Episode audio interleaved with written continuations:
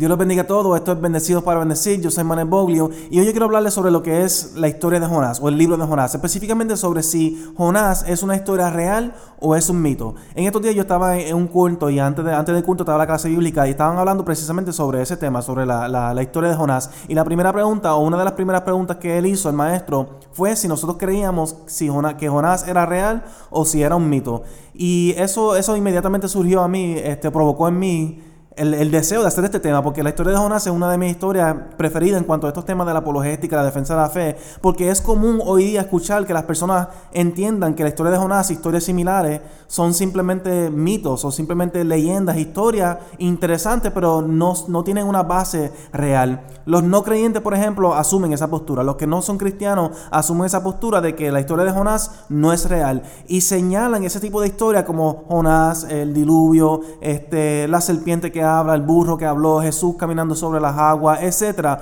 Todo este tipo de eventos que la Biblia describe que son eventos sobrenaturales o, milagrosos, imposibles naturalmente hablando, los no creyentes, los no creyentes tienden a señalar este tipo de historias como evidencia que la Biblia es falsa o que la Biblia es un cuento de hadas. La, Biblia no es algo que nosotros podemos racionalmente hablando, entre comillas, aceptar. Así que esto es la postura que muchos no creyentes asumen y, apuntan a historias como la, la de Jonás como evidencia de que la Biblia es un cuento de hadas, es un libro lleno de mitos y leyendas.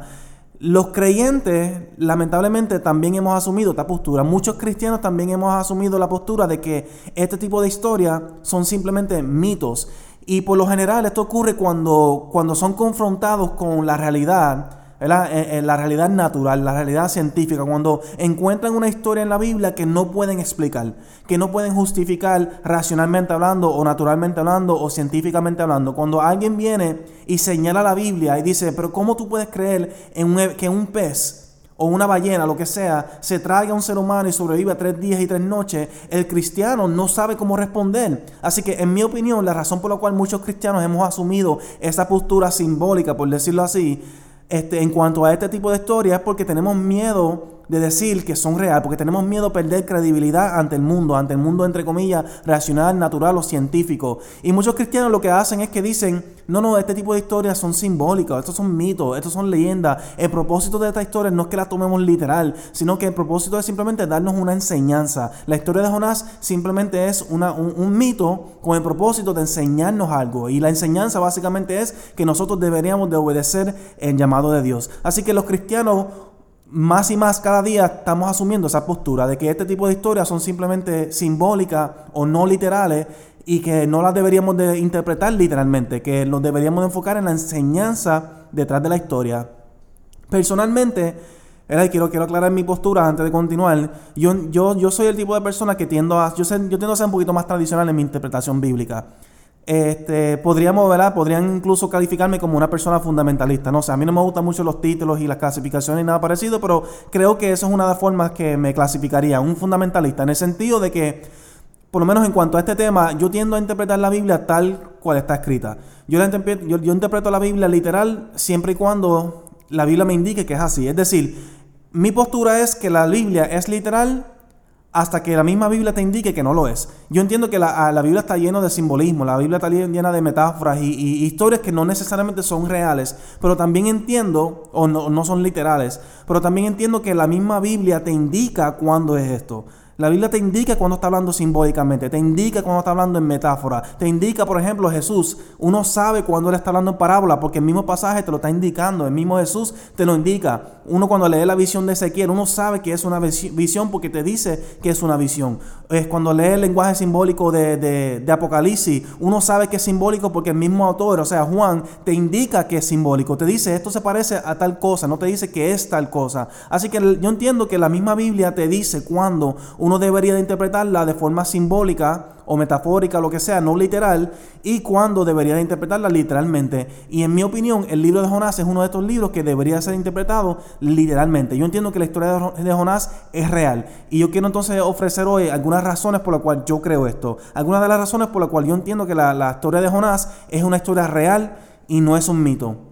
Pero no sin antes la, la introducción, para los que no saben, esto es Bendecidos para Bendecir, un podcast cristiano donde nos sentamos semanalmente para conversar sobre diferentes temas de índole cristiano. Nos pueden conseguir en YouTube, en Manuel Boglio, B de Bueno, O G L I O. Recuerden suscribir al canal, denle a la campanita para que reciban notificación cada vez que sacamos un video nuevo. Y ahí pueden encontrar una diversidad de contenido, no solamente el podcast. Nos pueden conseguir en Facebook, en Podcast Bendecidos para Bendecir. Este, se parte de esa comunidad, se parte de, la página, comenten, Este, interactúen con otras personas, otros de nuestros seguidores. Y nos pueden conseguir también en iTunes eh, como Bendecidos Podcast. Hay en iTunes en diferentes aplicaciones para podcast. Y de esa forma pueden descargar el episodio. Si es un poquito extenso, lo pueden escuchar por parte por parte. Lo pueden escuchar en la radio, en el celular, en su tablet, donde quiera que sea. Y donde quiera que nos vean, nos escuchen. Recuerden suscribir, recuerden comentar, déjanos saber tu opinión sobre los diferentes temas que nosotros hablamos. Y nada, vamos entonces de lleno al tema. Jonás, ¿es una historia real o es un mito? Quiero darle algunas razones, ¿verdad? Este, por la cual yo entiendo que es una historia real. Lo primero que tenemos que analizar es el posición o la posición de Jonás dentro de la Biblia, dentro del canon bíblica, eh, eh, perdón, el canon bíblico, en donde se encuentra Jonás, el libro de Jonás. Y cuando analizamos eso, nos damos cuenta que el libro de Jonás se encuentra como parte de los profetas menores. Se, encuentra en la parte de los profetas. El Antiguo Testamento se divide básicamente, hay diferentes, depende de quién está haciendo la división, Algunas personas lo dividen en cinco partes, este, algunas personas lo dividen en tres partes. La tradicional era en tres partes, que es la división que Jesús nos da, que es la ley, los, eh, los, los salmos y los profetas. Pero básicamente el Antiguo Testamento se divide primero la ley, que son los primeros cinco libros de la Biblia. De Génesis a, a Deuteronomio. Este, y luego entonces tenemos lo que son los libros históricos que ahí nos encontramos, por ejemplo, Primera, Segunda Reyes, Primera, Segunda de Crónica, el libro de Samuel, Josué, que básicamente nos enseñan la historia, una gran parte de la historia del pueblo de Israel, cómo ellos se establecieron como una nación. Así que empezamos con la ley y luego entonces vamos con los libros históricos. Luego entonces comienzan los libros poéticos, o los libros, ¿verdad? Los, los salmos y los libros poéticos y los libros de sabiduría, que incluye obviamente lo que son los salmos, este Job está dentro de ahí, los proverbios, el cantar de cantares, son estos libros que claramente son poéticos en cierto sentido. Luego entonces nos movemos para los, profetas mayores y, y, culminamos entonces con los profetas menores. Así que eso es básicamente la, la división del Antiguo Testamento. Enfocándome en los profetas mayores y los menores por un, por un momento, era un paréntesis. Los profetas mayores no, no se le llaman así porque son más importantes o son más grandes que los profetas menores. No que hay profetas más importantes que los otros, sino se le llama así porque los profetas mayores son los libros de los profetas que son, tienen a ser más largos, más extensos, mientras que los profetas menores son estos libros de profetas este, que son más cortos. Jonás se encuentra dentro de los profetas menores, es decir, es uno de los profetas más corto, ¿verdad? Los libros más cortos. Solamente tiene cuatro capítulos, a diferencia de, por ejemplo, Isaías, que tiene, que es el segundo libro más largo en la Biblia completa. Así que Jonás se encuentra dentro de la sección de los profetas, específicamente de los profetas menores. Eso demuestra que, como mínimo, los que establecieron el canon bíblico entendían que Jonás era un profeta, que Jonás era una historia real, que no, no, no lo pusieron dentro de la sección de, los de la poesía o de, de los salmos o de los proverbios, no lo pusieron en esa sección en esa sección que claramente eh, tiende a ser mucho más simbólica que el resto del Antiguo Testamento, sino que lo, incluyeron dentro de los profetas. Entendían que Jonás entonces era una historia real, que era una verdadera profecía, una palabra que se le dio a Jonás para que entonces nosotros pudiéramos aprender de ella. Así que la posición de Jonás dentro del canon bíblico nos demuestra que como mínimo los que establecieron ese canon creían que Jonás era una historia real. Así que eh, eso, eso es básicamente el argumento histórico. Históricamente hablando, dentro de la iglesia siempre se ha creído, la postura principal siempre ha sido que Jonás es una historia real. No es hasta relativamente reciente que, se empezó a asumir esta postura de que Jonás y historias similares son mitos. Así que el argumento histórico es ese. La posición de Jonás de por sí nos dice a nosotros, esto es un profeta. Es diferente a un libro como por ejemplo Job o los Salmos o Proverbios o Cantar de Cantares. Son, son bien distintos el género. Son dos géneros distintos. Esto es un libro profético. Segundo, cuando nosotros empezamos a leer Jonás, esto es bien interesante, ¿verdad? Y si tienen su Biblia, les le exhorto a que lo busquen. Dice así, vino, vino palabra, en Jonás capítulo 1, verso 1, vino palabra de Jehová, perdón, vino palabra de Jehová a Jonás, hijo de Amitai, diciendo, levántate y ve a Nínive, y entonces ahí comienza la historia. Así que este libro comienza diciendo, vino palabra de Jehová, de Jehová a Jonás, hijo de Amitai, diciendo tal y cual cosa. Esta introducción es bien importante porque esta introducción es casi idéntica o es bien similar a la mayoría de las introducciones del resto de los libros proféticos. Por ejemplo, cuando comparamos esa introducción con, voy a ir por varios libros. Vamos aquí con Miqueas. Miqueas capítulo 1 comienza diciendo, palabra de Jehová que vino Miqueas de Moresé en días de Jotam y ahí consecutivamente. Habacuc. Habacuc empieza diciendo la profecía que vio el profeta Habacuc y luego se comienza la profecía. Sofonías. Palabra de Jehová que vino a Sofonías, hijo de Cusi, hijo de Gedalías y así consecutivamente. Malaquías. Profecía de la palabra de Jehová contra Israel por medio de Malaquías. Abdías. Si vamos para atrás ahora. Visión de, Abdías. Luego entonces Joel. Palabra de Jehová que vino Joel, hijo de Petuel. Fíjate que similar es a la, introducción de, de, Jonás. Oseas. Palabra de Jehová que vino Oseas, hijo de Beri. Jeremías. Las palabras de Jeremías, hijo de Isías, de los sacerdotes que estuvieron, y así consecutivamente y Isaías, este es el último. Visión de Isaías, hijo de Amos. O sea, cada uno de estos libros proféticos comienza estableciendo, ¿verdad? Estableciendo lo que es. Si es una profecía, si es una visión, una palabra que, vino por parte de Dios y, nos identifica quién es el profeta, quién es la persona que está, que está el autor de estas palabras que vamos a punto de leer. Y casi siempre te dicen hijo de tal, hijo de cual. Así que en la introducción de Jonás es casi idéntica a la introducción al resto de los libros proféticos. Y el resto de los libros proféticos, son historias reales. ¿verdad? Nosotros no consideramos ninguna de las profecías bíblicas como, como mitos o leyendas. Así que la introducción, el estilo, el estilo en que está escrito Jonás, pero específicamente la introducción, nos está indicando a nosotros lo que estás a punto de leer es una profecía, eh, o sea, un libro profético. Es un libro que, que relata una historia real, al igual que los demás libros proféticos. O sea que no solamente se encuentra Jonás dentro del canon bíblico como parte de los profetas, específicamente los profetas menores, sino que el estilo en que está escrito, especialmente lo que es la introducción, nos indica que es un libro profético, nos indica que es igual a que igual cualquiera de estos otros libros proféticos que se encuentran en el, en el canon bíblico. O sea que la introducción nos demuestra a nosotros que, como mínimo, el autor de Jonás lo escribió con la intención de que se leyera como una historia real. El que escribió la historia de Jonás no la escribió con la intención de que se leyera como un mito. Así que tenemos la intención de los que establecieron el canon bíblico y tenemos la intención clara del autor de Jonás. El estilo entonces, lo que estoy tratando de decir aquí es que el estilo de Jonás es demasiado parecido, o sea, tiene las características de otros libros proféticos. Por lo tanto, es un libro profético, no es un libro de leyenda o de mito como muchas personas quisieran hacer parecer. Cada una de estas introducciones son similares. Jonás no es la diferencia, no es la excepción. Entonces eso nos indica a nosotros que lo que estamos a punto de leer es un libro profético, es un relato real. De hecho, el punto número 3 dice aquí que Jonás es hijo de Amitai. Esto es bien importante porque no está hablando de cualquier figura. Jonás no aparece solamente en el libro de Jonás. Jonás es mencionado en, en otra parte de la Biblia, específicamente es Segunda de Reyes 14:25. Quiero leerle esto rapidito. Segunda de Reyes 14:25. Dice así. hablando del reinado de Jeroboam el segundo, dice, Él restauró los límites de Israel desde la entrada de Hamá hasta el mar de Arabá, conforme a la palabra de Jehová, Dios de Israel, la cual él había hablado por su siervo Jonás, hijo de Amitai, profeta que fue de Gad Jefer. O sea que Segunda de Reyes, que es un libro histórico, nos confirma que Jonás es una figura real. Nos confirma que Jonás, este Jonás específicamente, Jonás hijo de Amitai, es una figura real, una figura histórica, una figura que tenía un ministerio profético dentro de la historia de Israel. Así que el libro tiene las cualidades de un libro profético, de una historia real, el canon bíblico, la introducción, pero no solamente eso, sino que la figura principal es confirmada por la misma Biblia que es una figura real. O sea que estamos, no estamos hablando de una figura cualquiera, estamos hablando de una persona que era conocida en aquel entonces, era conocida por el pueblo en aquel entonces. No tendría sentido inventarse una historia era, este, mitológica,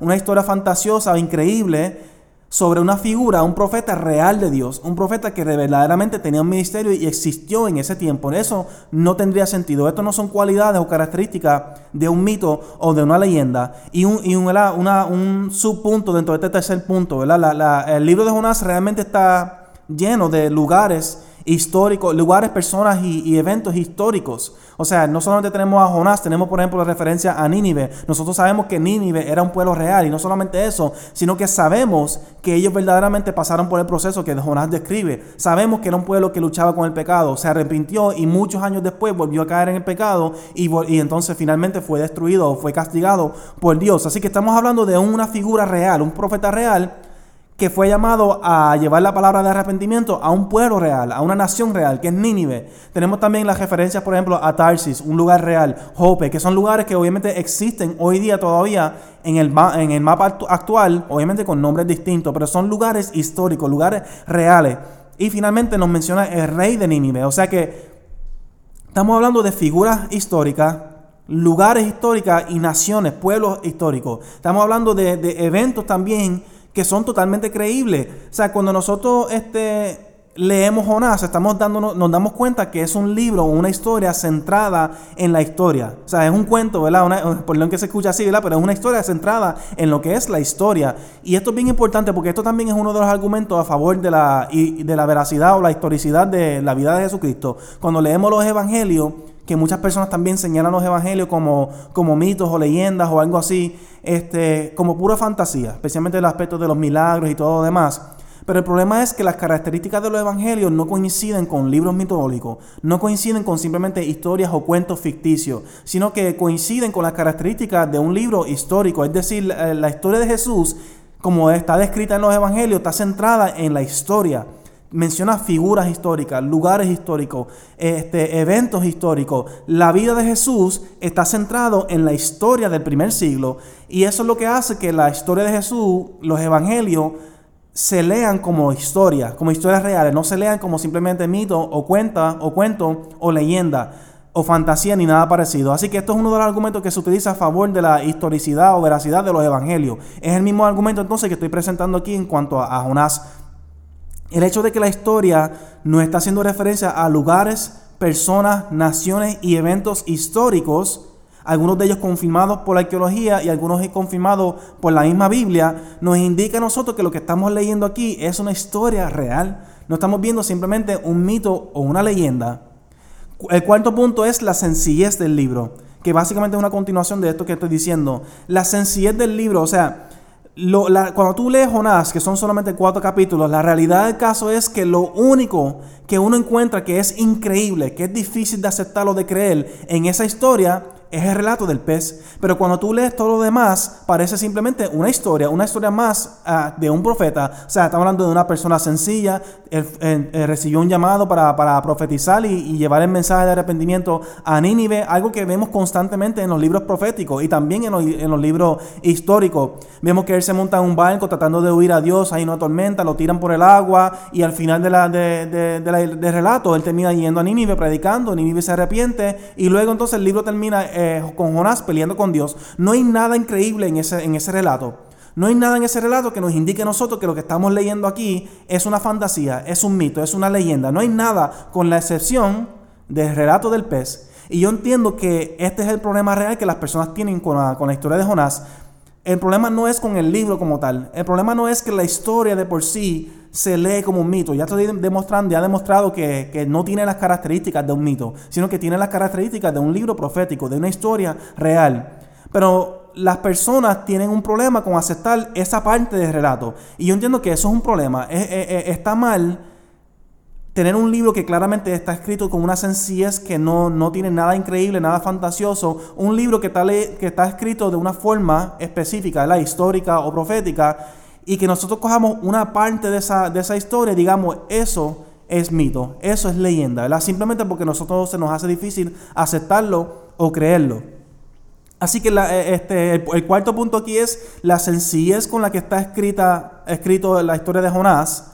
Nos demuestra a nosotros que lo que estamos leyendo aquí es una historia real. No hay nada fantasioso aquí. De hecho, cuando tú comparas, por ejemplo, la historia de Jonás con historias similares dentro de, la, dentro de la mitología, ya sea judía, griega, lo que sea, vemos que es radicalmente distinto. Esto es una de las cosas que, que también destaca las historias, los relatos bíblicos de, de, otras historias que existían en aquel entonces. Yo les voy a dar un ejemplo, por ejemplo, el diluvio, que es uno de los ejemplos más comunes, para que entiendan este punto que estoy a punto de hacer.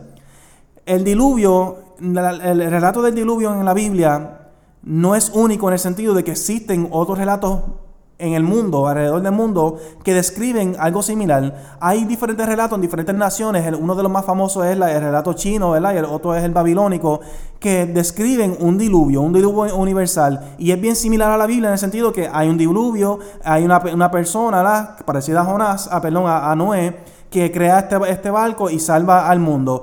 La diferencia más drástica entre el relato bíblico y estos otros relatos es que estas otras historias, estos otros relatos tienden a hacer que, que, la figura central se convierta en un héroe. Cuando tú lees los relatos del diluvio universal en otras naciones que existían en aquel entonces, tú ves que la figura central se convierte en un héroe o se convierte literalmente en un dios. ¿Por qué? Porque salvó al mundo. Mientras que cuando tú lees la historia del diluvio en la Biblia, vemos que inmediatamente después del diluvio, este, Noé hace dos cosas. Primero, ofrece un holocausto a Dios, reconociendo que Dios es quien lo salvó, no él. Él no es el héroe, el héroe es Dios. Y segundo, caer en pecado. Lo segundo que hace es caer en pecado tan pronto sale del diluvio. O sea, él se emborracha, cae desnudo, entonces cae ante vergüenza ante su hijo y lo condena, etc. Así que vemos en el relato bíblico del diluvio una figura que no se convierte en un héroe, que no es nada especial, es un ser humano imperfecto como tú y como yo. Y eso mismo vemos en la figura de Jonás. La historia de Jonás termina, de, eh, eh, empieza él luchando con Dios. Él no quiere predicar el mensaje de arrepentimiento, en Nínive. Luego pasa lo que pasa y termina este, haciendo, obedeciendo a Dios. El pueblo se arrepiente y él se enoja con Dios porque el pueblo se arrepintió y Dios lo perdonó. Entonces la historia termina con él peleando con Dios. La historia de, por sí no tiene un final este, conciso. Yo entiendo que la historia de Jonás no está terminada. Pero lo que yo quiero decir aquí es que la sencillez con que está escrito Jonás y la forma que describe su héroe, entre comillas, de una forma imperfecta, no agradable, no es un buen ser humano. La realidad del caso son características de una historia real no son características de un mito. Un mito hubiera convertido a Jonás en el héroe de la historia, hubiera hecho que Jonás fuera un ser humano especial, un ser humano diferente, pero aquí lo describe como un ser humano cualquiera. Profeta de Dios, claro está, pero un profeta imperfecto, un profeta que tenía ciertas características, cierto odio o miedo a estas personas de, de, Nínive y peleaba y luchaba con Dios. Eso nos, nos, indica a nosotros que lo que estamos leyendo aquí es una historia real y no es un mito o una leyenda. Ahora, Quisiera tomar un tiempo antes de, culminar con el último punto. Este episodio va a ser bastante corto. Quisiera enfocarme ahora en, el pez, ya que esa es la controversia. Esa es la controversia que las personas tienen en cuanto a la historia de Jonás, el pez o la ballena, como le decimos a los niños, ¿verdad? Este, pues entonces yo quisiera enfocarme un poquito en ese, en ese pez. Yo quisiera enfocarme en la credibilidad del pez, pero también quisiera entonces tomar un tiempo y hablar sobre la, el significado o el propósito del pez. Porque yo entiendo que nosotros como iglesia le hemos dado un significado, eh, yo entiendo, errado, ¿verdad? En cuanto a la historia de, de Jonás. Pero llegamos a eso ya mismo. Lo primero que tenemos que saber sobre el pez es lo siguiente. En el primer capítulo, verso 17 dice, pero Jehová tenía preparado un gran pez que tragase a Jonás, y estuvo Jonás en el vientre del pez tres días y tres noches. Fíjate lo que nos está diciendo. No nos está diciendo simplemente esto es después que Jonás trató de huir del, llamado de Dios, se, fue en un barco, hubo una tormenta, eventualmente lo tiraron, ¿verdad? Porque era su culpa que, la tormenta había llegado, lo tiraron en el mar y él estaba en el mar. Y en ese momento entonces termina diciendo, Jehová tenía preparado un gran pez que tragase a Jonás. Bien importante esto, esto es algo que nosotros ignoramos. El pez que se tragó a Jonás no es un pez normal. No es una ballena, eso es bien importante entender, No es una ballena, no es un pez, ni tan siquiera que existe, yo diría que no existe hoy en la naturaleza. No estamos hablando de un pez natural. Dice aquí que Dios, Jehová, tenía preparado este gran pez, específicamente con el propósito de tragarse a Jonás. O sea que estamos hablando aquí no de un pez que existe en la naturaleza, estamos hablando aquí de un pez que fue creado por Dios con el, con el propósito específico de tragarse a Jonás en este momento. O sea que estamos hablando de un pez sobrenatural. El argumento que muchas personas utilizan en contra de esta historia es que no es posible que un pez o una ballena o, algo así, una criatura del mar, se trague a una persona, a un ser humano, y que ese ser humano sobreviva por tres días y tres noches en ese pez. Imposible. Y yo, yo diría en respuesta a eso que sí, es imposible naturalmente hablando, pero cuando leemos la historia, cuando leemos ese relato, nos damos cuenta que no es un evento natural, es un evento sobrenatural. El pez no es un pez natural, es un pez sobrenatural, uno creado con este propósito, con este fin. De hecho, el relato completo nos dice que la mano de Dios está envuelta en todo el asunto. Dios fue quien provocó la tormenta.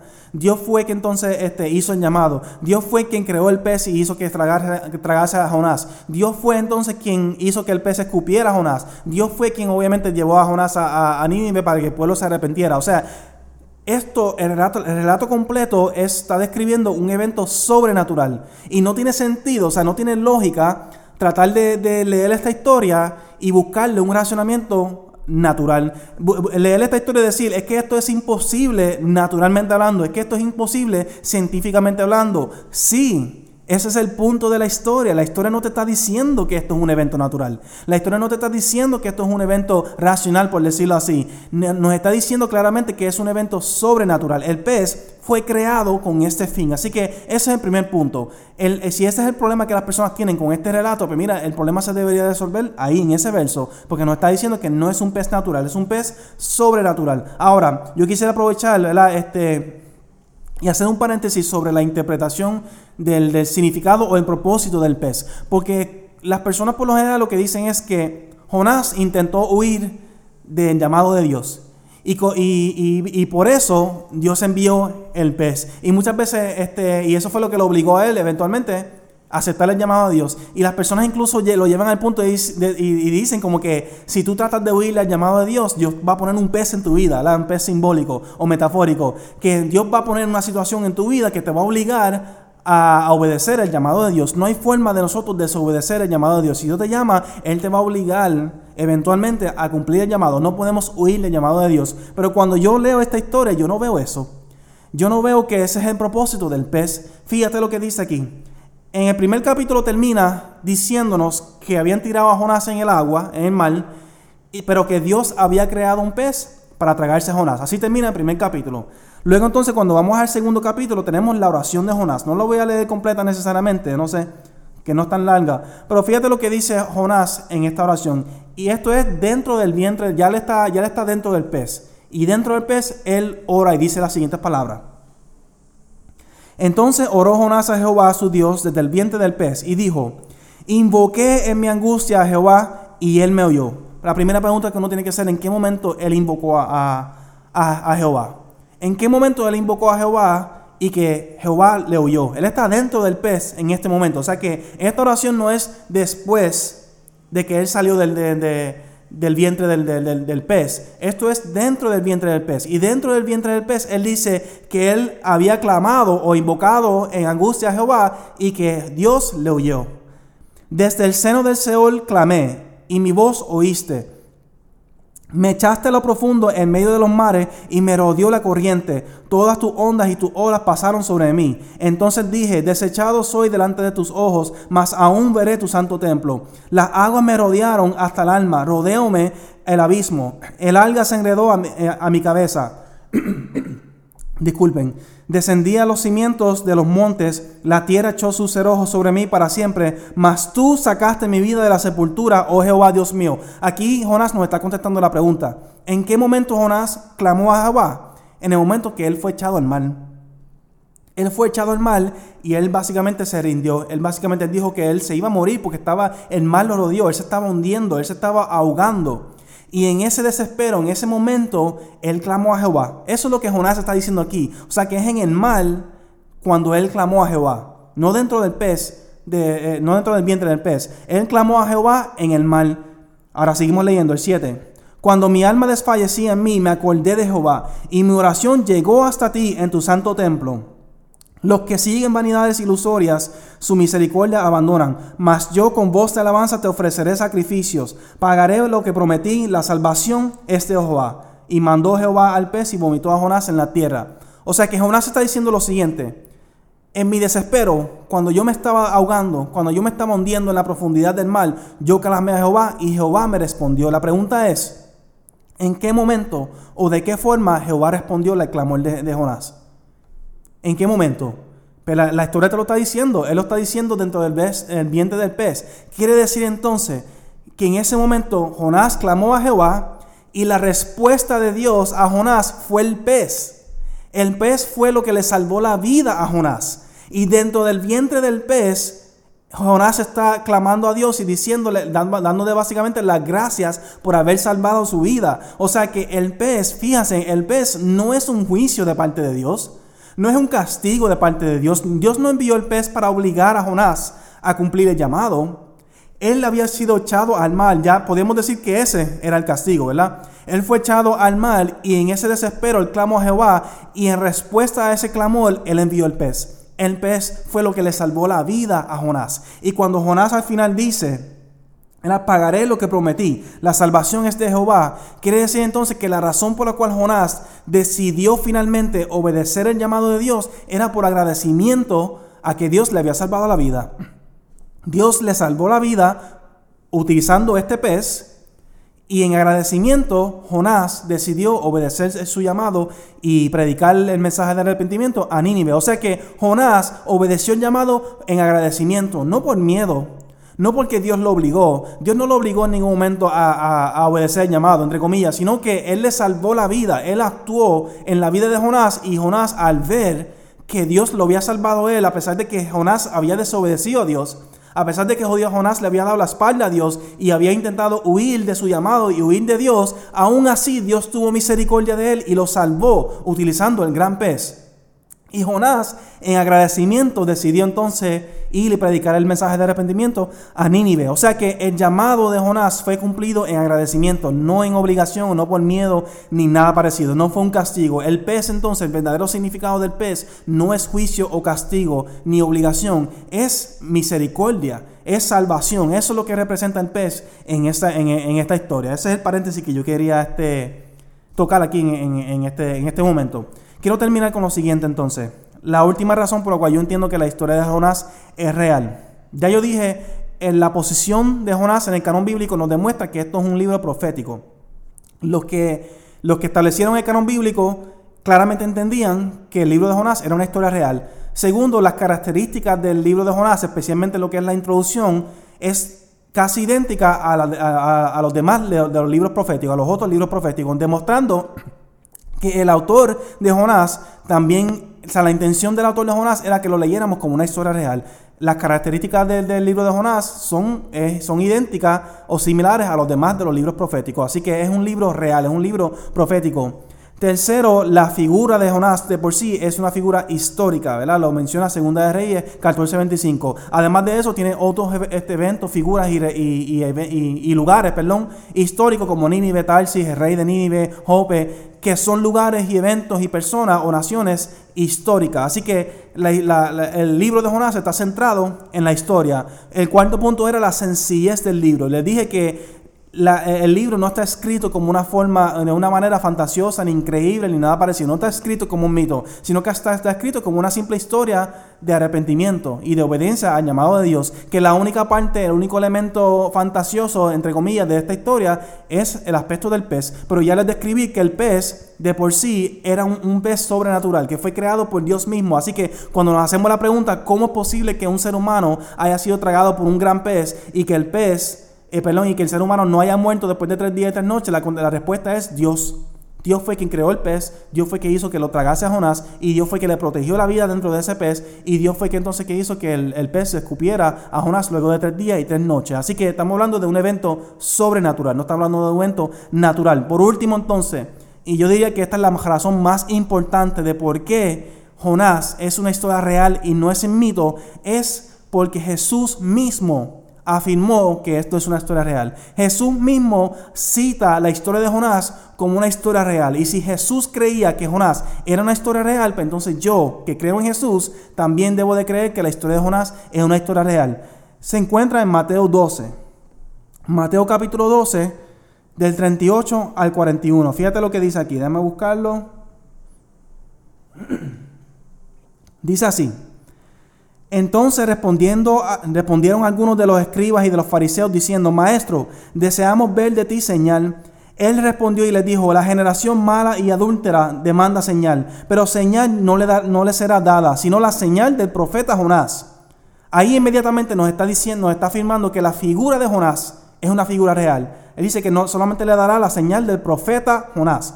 Porque como estuvo Jonás en el vientre del gran pez tres días y tres noches, así estará el Hijo del Hombre en el corazón de la tierra tres días y tres noches. Aquí nos está afirmando que el relato del pez y de Jonás es un relato real. Está diciendo que así mismo, así mismo como estuvo Jonás tres días y tres noches en el vientre del pez, él, el Hijo del Hombre, o sea Jesús, estará en el corazón de la tierra tres días y tres noches. O sea que Jesús está citando la historia de Jonás como la base para poder entender su muerte y su resurrección. Si eliminamos la base, si decimos que la base es falsa, pues entonces la afirmación también es falsa. Si decimos que la historia de Jonás, Jonás nunca existió o nunca estuvo en el, vientre del pez tres días y tres noches, pues entonces Jesús tampoco estará tres días y tres noches en el corazón de la tierra. Una cosa no puede ser cierta sin la otra. Jesús claramente está citando la historia de Jonás como una historia real, pero va más allá. El 41 dice, los hombres de Nínive se levantarán en juicio con esta generación y la condenarán porque ellos se arrepintieron a la predicación de Jonás y he aquí más que Jonás en este lugar. Así que no solamente Jesús afirma la figura del profeta Jonás, afirma la parte del pez y de Jonás, diciendo que Jonás estuvo tres días y tres noches en el vientre del pez, sino que dice que los hombres de Nínive eventualmente juzgarán a esta generación, la generación con la que él está hablando en ese momento. O sea que Jesús afirma la existencia de esa generación de Nínive y afirma que ellos se arrepintieron a la predicación de Jonás. O sea que Jesús afirma básicamente todos los elementos esenciales de la historia de Jonás. Jesús está citando la historia de Jonás como una historia real. Él no la está citando simplemente como una historia que nos da una enseñanza. Él, está, él la está utilizando como la base para poder entender su resurrección, muerte y resurrección. Y está diciendo que esa generación se levantará y, se, juzgará a esa generación con la que él estaba hablando. O sea que la forma en que Jesús cita la historia de Jonás nos demuestra que Jesús creía que la historia de Jonás era real. De hecho, esto no acaba aquí. Jesús constantemente cita, o frecuentemente debo decir, cita diferentes partes de la Biblia del Antiguo Testamento como historias reales, ¿verdad? Quizás algún día hable sobre eso, pero por ahora por encima les puedo decir, Jesús cita, por ejemplo, Jesús dice, afirma que David fue el autor de los salmos por inspiración del Espíritu Santo. Jesús afirma que Salomón fue, escribió los, proverbios. Él afirma que Moisés fue quien escribió la ley. Este, Jesús afirma la, división en tres partes del Antiguo Testamento, que es la ley, los salmos y los profetas. Jesús afirma muchos de los, Jesús afirma el diluvio, lo afirma como un relato real, y nos afirma Jonás. Jesús cita constantemente historias y figuras y eventos, relatos, etcétera, del Antiguo Testamento como si fuesen historias reales. Jesús creía en la veracidad del Antiguo Testamento. Nosotros hoy día somos los que hemos entrado en esta duda, en esta, en esta duda sobre si estos relatos son, son reales o son mitos. Pero Jesús no tenía ese problema, ni los discípulos, ni nadie, ni ninguno de los autores del Nuevo Testamento. Jesús creía que este relato de Jonás, entre otros, era un relato real. ¿Y qué vamos a decir en respuesta a eso? Jesús estuvo mal. Jesús estuvo equivocado. Él creía cosas que estaban mal o que estaban erradas, etc. Jesús fue engañado. O Jesús sabía la verdad, pero, pero como la gente creía que era real, pues él lo, él, lo, él lo citó como si fuese algo real, pero realmente él sabía la verdad. Entonces sabía que Jesús eh, sea un, un mentiroso. Engañó al pueblo. Permitió que ellos creyeran una mentira. O sea, yo no puedo aceptar ninguna de las dos. Jesús ni cometió un error, ni estaba mal en creer que la historia de Jonás es real, y tampoco le estaba mintiendo al pueblo. Jesús creía que la historia de Jonás era real porque Jesús sabía que era real, porque es real. Jesús, siendo el Hijo de Dios y siendo Dios mismo, afirmó que la historia de Jonás es una historia verídica. Por lo tanto, independientemente de, encima, debo decir, de cualquier otra razón que he dado aquí que podría dar, la más importante es que Jesús afirmó la veracidad de la historia de Jonás. Por lo tanto, yo personalmente afirmo la veracidad de la historia de Jonás. Yo como cristiano, yo como creyente, creo lo mismo que Jesús. Y yo entiendo que decir que, que, que estas historias son mitos o leyendas, este, etcétera, que no son literales, es irse en contra de las características del libro, de lo que afirmó la, historia, la, iglesia históricamente hablando, es ir en contra de, de de, la, de, las palabras de Jesús mismo y es también entrar en duda eh, poner la duda, la Biblia en duda. Cuando nosotros abrimos la, puerta a este tipo de interpretación, cuando no nos agrada algo, cuando no estamos de acuerdo con algo, cuando no entendemos algo, simplemente decir eso es simbólico, eso no es literal, si esa va a ser nuestra respuesta, entonces ponemos en duda la Biblia completa, ponemos en duda las creencias de Jesús y de los autores bíblicos, etc. Yo personalmente no veo que eso sea prudente, no veo que eso sea lo correcto para un cristiano. Nosotros como cristianos creemos, deberíamos de creer que la Biblia es palabra de Dios y deberíamos de interpretarla tal cual está escrita. No deberíamos de, decir que es simbólica simplemente porque no sabemos explicar X o Y cosa. Este, es peligroso asumir este tipo de postura porque le quita validez a la Biblia en los ojos de los no creyentes y también tiende a, debilitar la fe de muchos cristianos. Así que en mi opinión, mi mensaje final a esto es, la historia de Jonás claramente es una historia real no tiene las características de un mito o de una leyenda, tiene todas las características de una historia real, de un libro profético, específicamente los profetas menores. Tiene figuras históricas, eventos históricos, este, lugares históricos dentro de, esa, de ese relato. Tenemos la explicación del pez, que es un pez sobrenatural. Tenemos la afirmación de Jesús, que nos afirma que esto es una historia real. Y tenemos el peligro que puede ocurrir al aceptar que esto es un mito o una leyenda. Mi exhortación a ustedes que están viendo este video, si son cristianos, no tengan miedo nunca de, creer lo que dice la Biblia, aun cuando parece increíble, aun cuando, parece algo fantasioso, ¿verdad? Aun cuando la ciencia te está diciendo lo contrario, el mundo te está diciendo lo contrario, no es irracional, no es ser telco o mente cerrada el creer lo que dice la Biblia, porque la palabra es inspirada por Dios. Nosotros como cristianos no deberíamos de tener miedo en afirmar la veracidad de historias como la historia de Jonás, porque eso es lo que nos enseña la palabra, eso es lo que nos enseña Jesús. Y si nosotros somos cristianos, le creemos a Jesús, creemos en la Biblia, entonces deberíamos de sin miedo afirmar su verdad. Así que yo personalmente, aunque muchas personas me quieran llamar loco o fantasioso, ignorante, lo que sea, fundamentalista, lo que sea, yo no tengo ningún problema con que me llamen eso porque yo personalmente le creo a la Biblia por encima de cualquier otra cosa. Así que en mi opinión, la misma Biblia te está indicando que la historia de Jonás es una historia real. No hay ninguna razón para, para, decir lo contrario. Así que esa es mi opinión sobre la historia de Jonás. Déjame saber tu opinión en los comentarios de este video, si crees que es una historia real, sí o no, por qué, ¿verdad? ¿Por qué crees o por qué no crees? Y nada, recuerden suscribirse al canal Manuel Boglio en YouTube, Manuel Boglio, B de bueno, O G L I O, denle la campanita, búscanos en Facebook, en Podcast Bendecidos para Bendecir, en iTunes, en diferentes aplicaciones como Bendecidos Podcast. Y nada, gracias por ver este video, compártelo si de verdad les gustó, ¿verdad? Ayúdame a crecer, este, ayúdame a bendecir a otras personas y de esa forma también me bendicen a mí. Así que nada, hasta la próxima. Dios los bendiga.